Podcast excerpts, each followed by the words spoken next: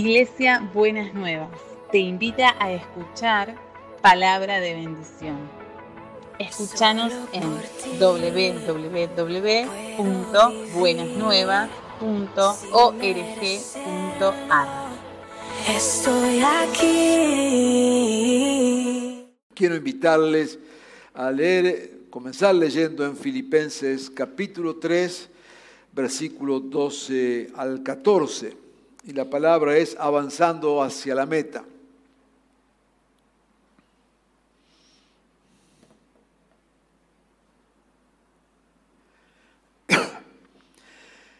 Y dice Pablo escribiendo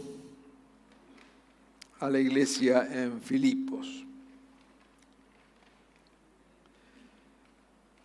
No es que ya lo haya conseguido todo o que ya sea perfecto. Sin embargo, sigo adelante esperando alcanzar aquello para lo cual Cristo Jesús me alcanzó a mí. Hermanos, no pienso que yo mismo lo haya logrado ya.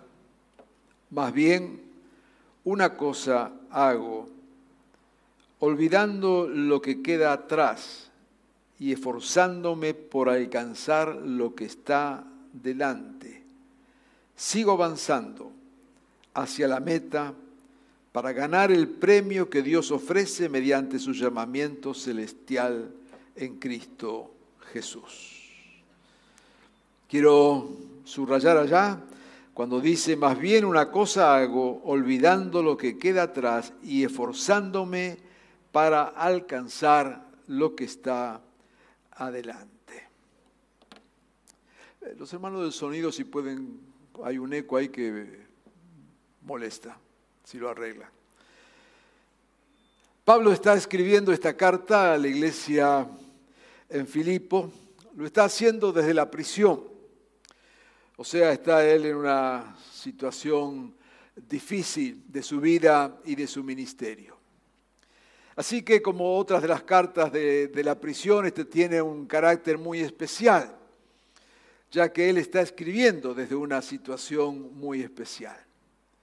Y está diciendo acá que ha optado por dejar atrás, olvidando lo que queda atrás y esforzándose para alcanzar lo que está adelante, para alcanzar su meta. Quizás eh, eh, metiéndonos un poco en las eh, cartas del apóstol podemos inferir algunas de las cosas que él entendía como aquello que tenía que alcanzar, lo que de alguna manera era su meta, o sea, hacia dónde avanzaba él. Por ejemplo, allí en Efesios 1.11 dice que por ejemplo, fuimos hechos herederos. Y en otros textos habla también de las promesas que Dios nos había dado y que Dios le había dado. Las promesas de Abraham, que era de bendecirles, bendecirnos, ser de bendición. Y permanentemente eso era un desafío y Pablo lo menciona varias veces en sus cartas. O sea, que aquellas promesas del Señor se cumplan, se cumplen a partir de Jesucristo y que se cumplan también en nuestras vidas. Otro texto allí en Filipenses 1:21, él habla de que para él el vivir es Cristo y el morir es ganancia. En otras palabras, que Jesús sea el centro de su vida en todo. O sea, las promesas de Dios, Jesús como centro de su vida. Allí en Efesios 1:18 dice, pido también que le sean iluminados los ojos del corazón él está hablando, pidiendo por la iglesia en Éfeso, para que sepan a qué esperanza los ha llamado, la riqueza de su gloriosa herencia en los santos, cuán incomparable es la grandeza del poder a favor de los que creemos. Son desafíos que Pablo plantea a la iglesia y que por supuesto son sus propias expectativas. Allí en Filipenses 1.9 Dice, pido en oración que el amor de ustedes abunde más y más en conocimiento, en buen juicio, para discernir lo que es mejor, para que sean puros, irreprochables para el día de Cristo.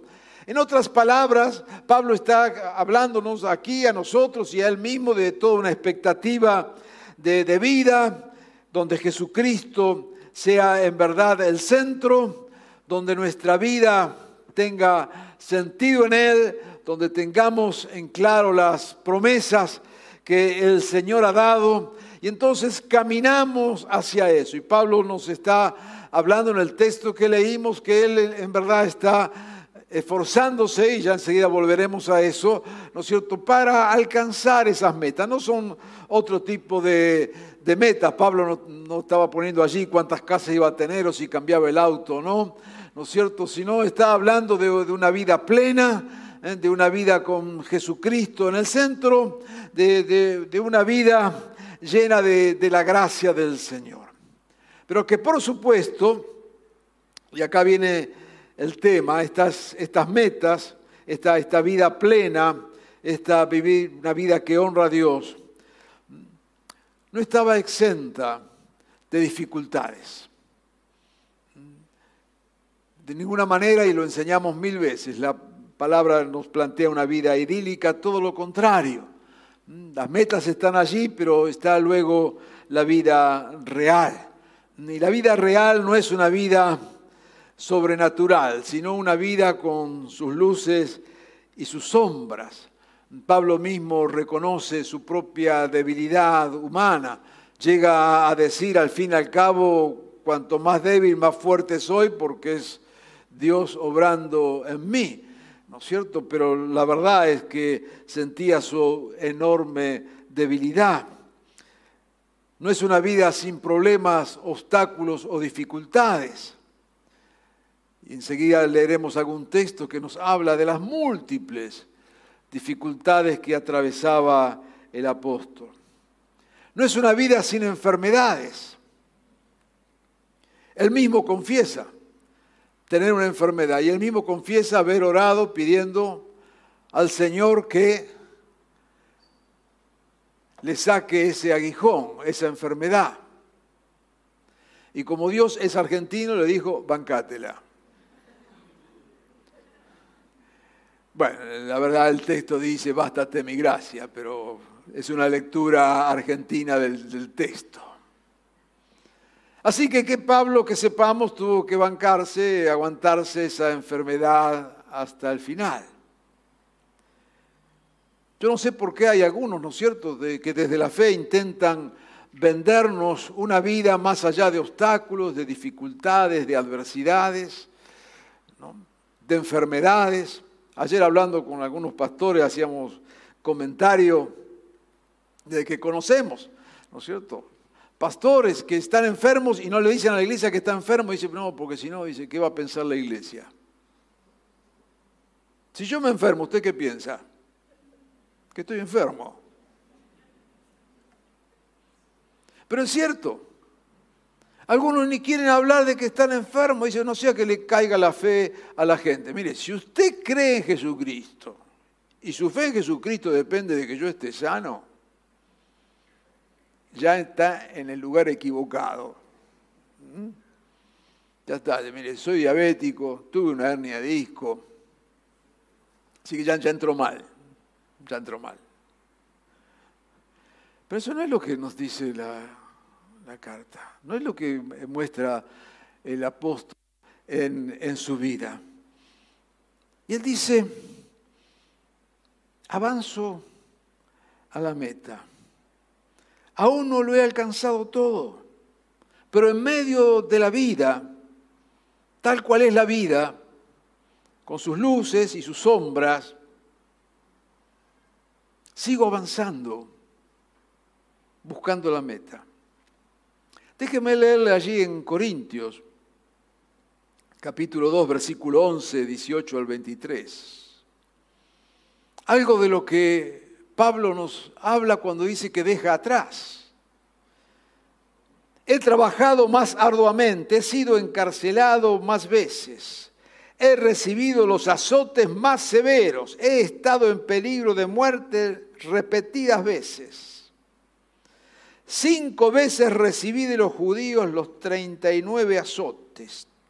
Ya no le quedaba espalda para que le peguen. Tres veces me golpearon con varas, una vez me apedrearon, tres veces naufragué. Pasé un día y una noche como un náufrago en alta mar. Mi vida ha sido un continuo ir y venir de un sitio a otro. Algunos ya le faltaba fe a Pablo. En peligros de ríos, peligros de bandidos, peligros de parte de mis compatriotas, peligro a mano de los gentiles, peligro en la ciudad, peligro en el campo, peligro en el mar, peligro con falsos hermanos. He pasado, he pasado trabajo, fatiga, me he quedado sin dormir, he sufrido hambre, sé, muchas veces me ha quedado en ayuna, he sufrido frío, desnudez, y como si fuera poco, cada día pesa sobre mí la preocupación por todas las iglesias. Cuando uno lee esta biografía del apóstol, la primera sensación que uno tiene es que esto no cierra con el Evangelio que se predica hoy. ¿No es cierto? Porque el Evangelio que se predica hoy es el Evangelio del Job. Job, todo te va a ir bien, vas a prosperar. Venimos a la iglesia para que nos den un mensaje de que todo nos va bien, todo nos va a prosperar, se va a multiplicar todo, vas a tener un nivel de vida que va a pasar por encima de todas las cosas, de tal forma que si no estás así, hay algo mal con vos si te fue mal en el trabajo, si te divorciaste, si tuviste un problema con tu vecino, si tuviste una enfermedad, algo anda mal. Y no es que anda mal, es la vida. Es la vida. Cuando somos adolescentes, jóvenes, pensamos, ¿no es cierto?, en esa vida que vamos a conquistar. Eh, vamos a hacer esto, aquello otro, vamos a lograr esto, otro, y después viene la vida. Y la vida es lo que somos. La vida es lo, que tenemos. La vida es a cómo nos salió la cosa. Yo siempre recuerdo, y hace poco hemos predicado, ¿no es cierto?, el texto aquel de Jeremías, cuando está hablando de Dios y su pueblo, y le muestra allí una visión de dice que vaya a la casa de un alfarero, ¿no? y entonces ve al alfarero haciendo el vaso, ¿no? y el vaso se le echa a perder y lo vuelve a hacer y se le echa otra vez a perder hasta que al final el vaso le, quedó bien. Y lo que le dice al profeta, dice, bueno, esta así es la situación ¿eh? conmigo y el pueblo de Israel. Probé varias veces, me falló. Y entonces acá viene el tema. Si al alfarero divino las cosas no le salen bien en la primera intención, ¿cuánto más a nosotros? A veces emprendemos un trabajo con la mayor ilusión y no nos sale bien. A veces armamos una familia y no nos salió bien. Si al alfarero divino a veces el vaso se le echa a perder en las manos, ¿cuánto más a nosotros? Alfareros mucho más limitados y con menos recursos. Y ahí está Pablo. Y Pablo, hablando de su sueño, de sus metas, de su esperanza, de las promesas del Señor, pero hablándonos desde la realidad de la vida. Y lo que nos dice es, estoy tratando de avanzar hacia la meta. A partir de, de la realidad. A partir de nuestras frustraciones. A partir de las luces y sombras a partir de lo que tenemos, a partir de lo que somos. Es la vida. Y es el proyecto divino que está delante. Y queremos entonces avanzar en esa dirección, avanzar en esas metas. Entonces viene el desafío que dice, olvidando lo que queda atrás.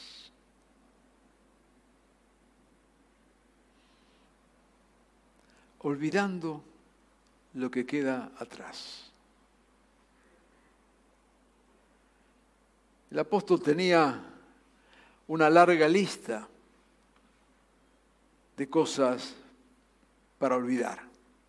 Enfermedades, traiciones, dificultades, obstáculos. Pero tomó una decisión. Voy a olvidar lo que quedó atrás. Y acá viene el desafío para nosotros en este día. De una decisión que es importante en nuestra vida. Mire, la vida se construye con recuerdos. Tal es así que dicen que uno en realidad muere no el día que muere físicamente, sino el día que es olvidado. El día que ya no se acuerden más de vos, ese es el día que te vas a morir en serio. Para algunos es a las pocas semanas, otros pasan años, porque dejan recuerdos que van perdurando y que los mantienen vivo en nuestras memorias. Toda nuestra experiencia de vida pasa a formar parte del bagaje de nuestros recuerdos. La cuestión está en qué recuerdos nos focalizamos. ¿Dónde nos fijamos? Pablo tomó una decisión. Todo esto de mi pasado que no me ayuda, lo voy a olvidar. Podía haberse quedado clavado en esos recuerdos. Podría haber abandonado el ministerio, decir, mira, prediqué el Evangelio acá, me sacaron de la iglesia que fundé, me sacaron a patada. Al hermano que ayudé me traicionó. No, que venga otro a predicar.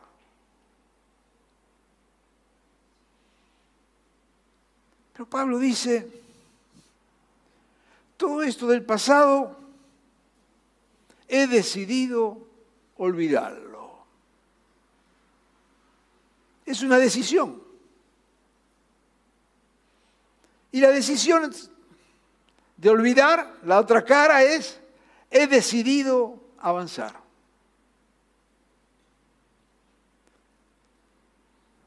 De nuestro cajón lleno de recuerdos que hacen a nuestra historia ¿Qué hacen a nuestra vida? que están allá? ¿Cuáles escogemos? ¿Cuáles seleccionamos? ¿Cuáles traemos a nuestro presente?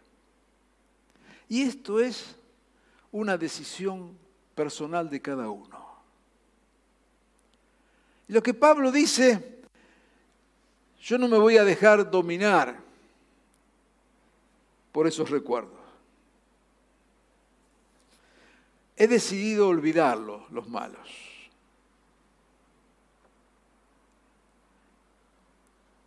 Y he decidido esforzarme para alcanzar esa meta de bendición, esa gracia de Dios, esa vida en plenitud, que otra vez no es la vida sin, estas cosas, si no es la vida con enfermedad sabiendo que Jesús tiene poder para sanarnos, sabiendo que es la vida que a veces pasamos por valles de sombra de muerte, pero que Dios está con nosotros. Sabiendo que es la vida que a veces no tenemos fuerza, pero en Él o Él nos da las fuerzas que no tenemos. Es una opción. Es una opción. He decidido escoger en esa opción lo que me lleve hacia la meta y he decidido olvidar lo que está atrás. Cuando preparaba esta eh, palabra recordaba algunas situaciones personales, ¿no pero cada uno podría escribir un libro. Yo decía, bueno, ¿y con cuáles uno se va quedando?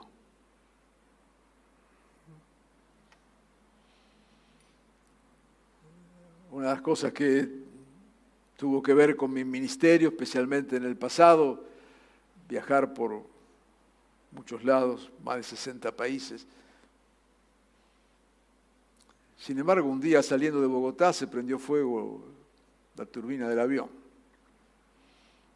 Si me quedaba con eso en mi memoria, nunca más hubiera viajado a ningún lado. Otra vez nos perdimos una avioneta en Nicaragua, en medio de una tormenta. Tuvieron que ir a rescatarnos. El día que con mi esposa decidimos en nuestro noviazgo tener nuestro departamento, nuestra pequeña vivienda en aquel tiempo se podían comprar. Y decidimos entonces dedicarnos al ministerio. Y como noticia de bienvenida a nuestra decisión de dedicarnos al ministerio, nos dimos cuenta que estaba todo hipotecado, tuvimos que comprar dos veces el mismo departamento. Señor, yo podía haberme quedado con esa foto. Bueno, quise dedicar mi vida a Dios, Dios me pagó de esta manera. Sigo con lo mío. Si total no le hago mal a nadie. Cuando empezamos con el seminario, un pastor conocido que estaba armando un seminario no tuvo mejor idea era tiempo de los militares que hacer correr la noticia que yo era comunista. Un amigo, ¿vio?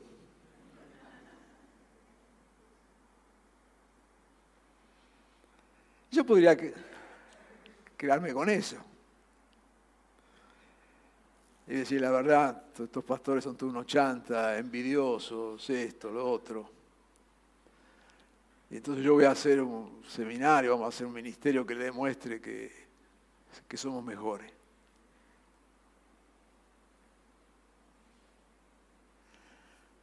Todos tenemos pasado. Todos tenemos situaciones de obstáculos, de enfermedades, de fracaso, de traiciones. ¿Con qué foto nos quedamos? ¿Qué son las cosas que queremos mantener vivas. Algunos optan por esto y viven vidas totalmente arruinadas, frustradas, amargadas. Uno lo puede ver, ¿no es cierto?, en los medios que hay hoy, este, este, Facebook, cualquiera de esas otras cosas ahí que aparecen, ¿no? Y pues vida que destilan veneno. Y sabe una cosa, tiene razón en lo que dice. Es verdad lo que dice. Lo que pasa es que escogieron la peor foto. Escogieron quedarse en eso. Y si le preguntan, pero ¿es verdad? Sí, es verdad. No está mintiendo nada en absoluto. ¿Cuál es el problema? El problema es que agarró la foto equivocada. Porque con eso nunca vas a alcanzar la meta. Porque el pasado va a condicionar tu vida.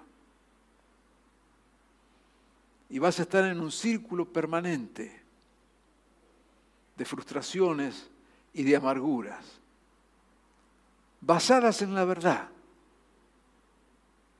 Nunca me olvidaré lo que éste me hizo. Es una elección. Es una elección. Pablo, que como vimos allí en Corintios, tenía una larga lista para vivir una vida verdaderamente frustrada y arruinada, desde la cárcel, por predicar el Evangelio, y desde la cárcel, donde él mismo escribe diciendo, me dejaron aquí solo, mis hermanos, los amigos, los hermanos de la iglesia, me dejaron solo acá pudriéndome en la cárcel. Desde ahí, escribe, he decidido olvidar. Y he tomado la decisión de esforzarme para alcanzar la meta. Y este desafío de, de, Pablo se transforma, claro, en nuestro desafío. Y solo quiero mencionar, subrayar, ¿no es cierto? Esa otra parte del texto que cuando dice esforzarme. Porque en verdad, así como tiene que ser nuestra decisión, la de saber olvidar para poder avanzar, todo avance significa un esfuerzo. A veces puede ser un esfuerzo físico, un esfuerzo emocional, mental o lo que fuera. Pero jamás vamos a avanzar si no es con un esfuerzo. Y este es el desafío del Señor en esta mañana. A revisar con qué cosas nos estamos quedando del pasado y tener el valor y la decisión de decir, esta foto la voy a olvidar. No es fácil, es un esfuerzo. Esta situación que viví, esta persona que se me cruzó, esta, esta enfermedad que me marcó tanto, he decidido olvidarla cuando tomamos esa decisión, ahí viene la gracia de Dios a ayudarnos, a sostenernos y a sostener nuestra decisión. Yo quiero desafiarte en esta mañana a que puedas dar este paso de esta decisión si hay cuestiones que están allí pendientes, cuestiones que en tu presente hoy te, te afectan, te lastiman, te duelen, te siguen hiriendo. Quiero animarte a que puedas tomar esta decisión, decir, Señor, quiero dejar esto atrás. Nunca podrás empezar algo nuevo si no cierras el pasado. Mientras los pasados estén abiertos, difícilmente podrás empezar algo nuevo. Pero es una decisión. Dios no lo va a hacer por vos, Dios no lo hace por mí. Dios ayuda a nuestras decisiones. Dios nos da fuerza a nuestras decisiones. Dios acompaña nuestras decisiones cuando queremos cortar. Pero es nuestra decisión. Y en esta mañana yo quiero desafiarte a partir de la palabra de Dios a que tomes la decisión más importante de tu vida. Olvidar lo que queda atrás para ir hacia adelante al premio que Dios tiene, a las promesas de Dios, al propósito de Dios sobre tu vida. Lo único que demora que Dios cumpla en vos su propósito es tu propia actitud de estar anclado atrás en vez de lanzarte en fe hacia adelante. Porque atrás solo vas a encontrar las marcas del pasado. Pero adelante siempre vas a encontrar a Jesucristo, llamándote esperándote, fortaleciéndote y dispuesto a cumplir en tu vida su propósito. Te animo a que en esta mañana tomes una sabia decisión. Vamos a orar.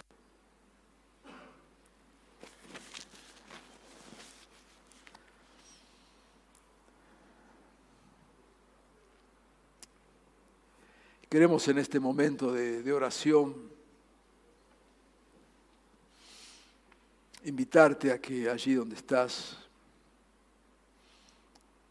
si esta palabra tiene que ver con algo de tu vida, puedas tomar hoy delante de Dios esta decisión de olvidar, de cerrar, de clausurar aquello que está allí en tu pasado. Puede ser un pasado de muchos años, puede ser un pasado de apenas unos días. Pero que decides, Señor, yo sé que hay una meta, yo sé que hay promesas, yo sé que hay propósitos tuyos. Por eso, Señor, he decidido olvidar esto que está acá en mi pasado. Señor, que, que es verdad, que ocurrió, que me pasó, que sucedió.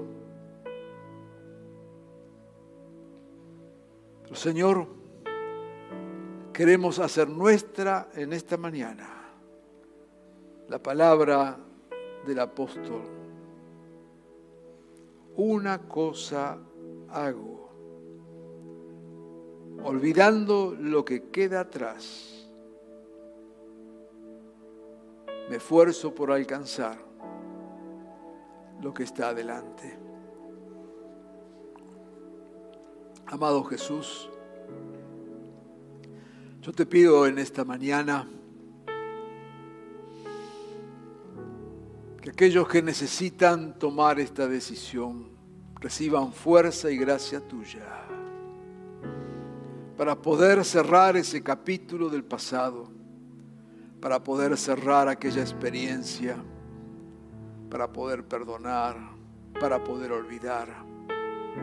Te ruego, Señor, que en este mismo momento tú estés obrando en estas vidas, Señor, que necesitan cerrar con algo del pasado que aún les, les sigue lastimando, les sigue hiriendo, les sigue perjudicando. Señor, que sea esta mañana una mañana de liberación, donde toda atadura que nos ata a situaciones del pasado pueda ser rota, Señor, quebrada en tu nombre, Jesús. Señor, por aquellos que arrastran amarguras, por aquellos que arrastran experiencias difíciles, por aquellos que arrastran el dolor de una traición. Señor, en este día, dale la capacidad, la fuerza para decir como el apóstol, he decidido olvidar el pasado porque quiero ir hacia la meta. Señor, que sean días donde avancemos en tus propósitos y que lo hagamos con gozo, que lo hagamos con alegría. Y te ruego, Señor, que en esta mañana tu gracia abundante sea derramada sobre nuestras vidas de tal forma que podamos levantar nuestra mirada y avanzar en lo que vos tenés para nosotros, Señor. Avanzar creyendo en tus promesas, que seremos bendecidos, que seremos de bendición, creyendo en tu amor. Avanzar en la esperanza de una vida eterna contigo. Avanzar, Señor, en la realidad de vivir aquí en las victorias de tu reino Señor, ayúdanos. Que esta mañana sea una mañana de victoria. Que esta mañana sea una mañana de romper toda cadena que nos ata al pasado. Que sea, Señor, una experiencia de reencontrarnos con tu poder y con tu gracia. Señor, sana, libera, restaura en esta mañana. Amado Jesús, queremos caminar avanzando hacia lo que vos tenés para nosotros. Te lo pido Jesús en tu nombre. Amén y amén.